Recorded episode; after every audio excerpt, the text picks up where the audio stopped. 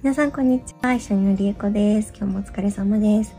えー、今日はですね、意外とご存知ないかもしれない Shopify の仕様についてお話ししたいと思います。メールアドレス、え？ってなった方も いらっしゃるかもしれないんですけど、メールアド登録、メルマガ登録しますよね。メルマガ登録した方がその後で会員登録をしようとすると、もうすでに会員として存在しますという表示がされてしまいます。Shopify はメルマガ登録をしてお客様に紐づいたメールアドレスがある場合、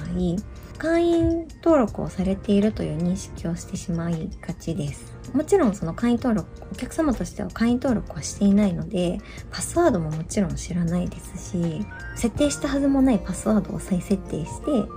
で、そこで初めて会員登録ができるよ、ちゃんと会員登録ができるようになるような UX になっています。問題なのは、やっぱり、えー、メルマガ登録して、もしかしたらそのメールで配信されていらっしゃるコンテンツとかが好きでもそのブランドのファンになって、やっぱり会員になろうと思って、こうワクワクして、あの、御社の会員登録をしようとした方が、すでに会員登録されています。という表示が出た時に、やっぱり、あの、離脱率っていうのは発生します。多分皆さんもその EC の運営者とあのしてもその実際のお客様として何か購入をしようと思って大ファンになったお店で会員登録しようとしたらしてもないのにあのされている。でさらにパスワードももちろん設定してないのに再設定してくださいみたいな。よくわからない あの通知が届く。でそこでやっぱりこの信頼性っていうのが若干失われてしまうっていうリスクはあの、まあ、離脱とともにありますよね。その気をつけておきたいのがこれ誰でもできます。注意書きを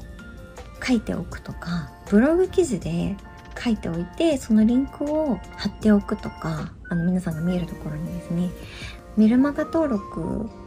ではなくて会員登録の方に多分皆さん流したいと思いますので、メルマガ登録をするところのコラムをそのカスタマイズして会員登録をぜひあのしてくださいと。で、あのそこでインセンティブですね。会員登録をしてくださった方には、例えば次回購入の5%クーポンとか10%クーポンあの差し上げますとかあのそういう、えー、UX を準備されている方が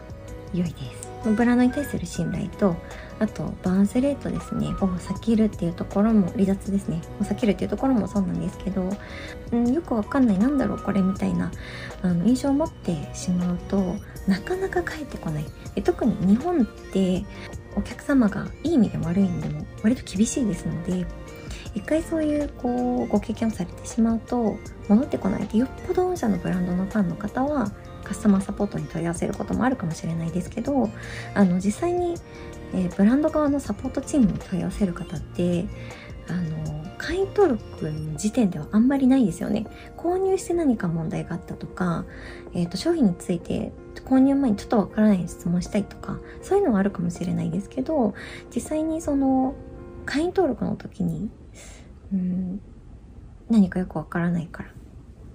ていうのは、やっぱり本当にブランドのファンではないとなかなかこう、起こりえないその現象かなと思うので、ぜひその、まず一つは文言を追加する。これ一番簡単ですね。でもう一つはブログ記事を書いて、わかりやすいところにそれを貼っておく。でもう一つは会員登録をしてもらうためのインセンティブを用意して、それもわかりやすく、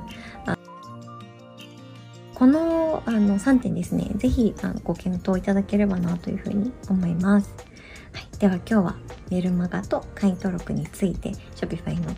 あの仕様の説明をさせていただきました。ありがとうございます。